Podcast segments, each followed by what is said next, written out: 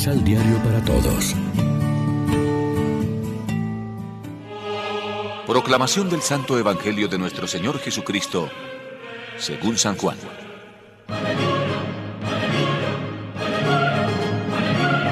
Después de esto, Jesús se fue con sus discípulos a Judea. Allí estuvo algún tiempo junto a ellos y comenzó a bautizar. Juan también bautizaba en Enón, cerca de Salín, porque allí había mucha agua. La gente venía y se hacía bautizar. Era el tiempo en que Juan todavía no había sido encarcelado. De ahí vino que los discípulos de Juan discutieran un día con un judío acerca del bautismo. Fueron donde Juan y le dijeron, Maestro, el que estaba contigo al otro lado del Jordán, y en cuyo favor hablaste, se ha puesto también a bautizar, y todos van donde él. Juan respondió, Nadie puede atribuirse nada, sino lo que le haya sido dado por Dios.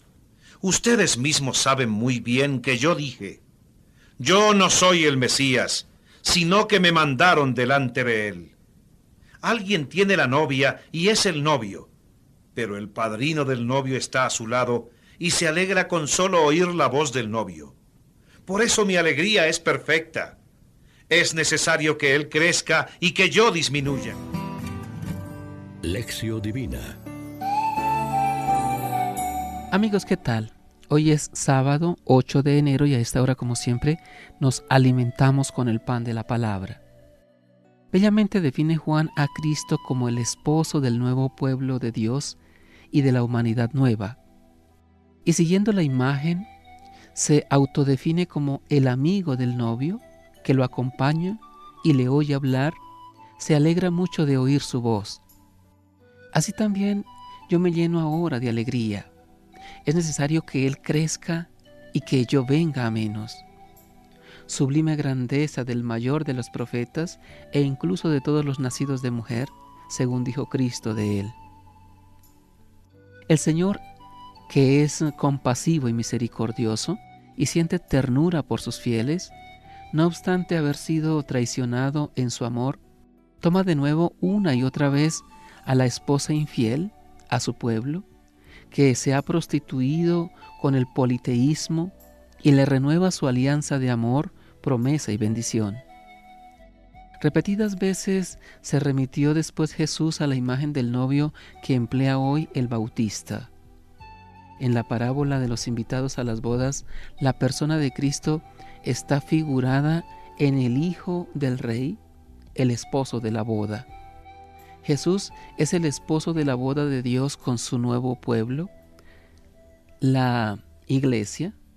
Dice también San Pablo, el texto evangélico de hoy ha de entenderse, por tanto, desde la novedad que supone la presencia del reino de Dios en la persona, mensaje y milagros de Jesús. Llegada la plenitud de los tiempos mesiánicos, Él es el protagonista de los esponsales de Dios con su pueblo y con la humanidad. Reflexionemos. Nuestra oración manifiesta nuestras verdaderas y legítimas necesidades o más bien nuestros caprichos y deseos y anhelos? ¿Sabemos discernir y hacer la voluntad de Dios? Oremos juntos. Señor, muchas veces discutimos porque solo buscamos nuestro beneficio o tener el poder. Ayúdanos a ser como tú, como Juan, ser humilde y solo buscar el bien común, justo para edificarnos edificar nuestra vida, nuestra comunidad, a los que nos rodean y gozar de una vida en armonía. Amén. María, Reina de los Apóstoles, ruega por nosotros.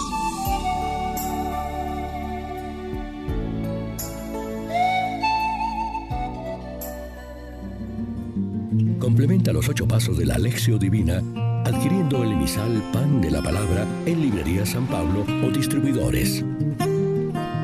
Más información www.sanpablo.co. Pan de la palabra. Vive la reflexión.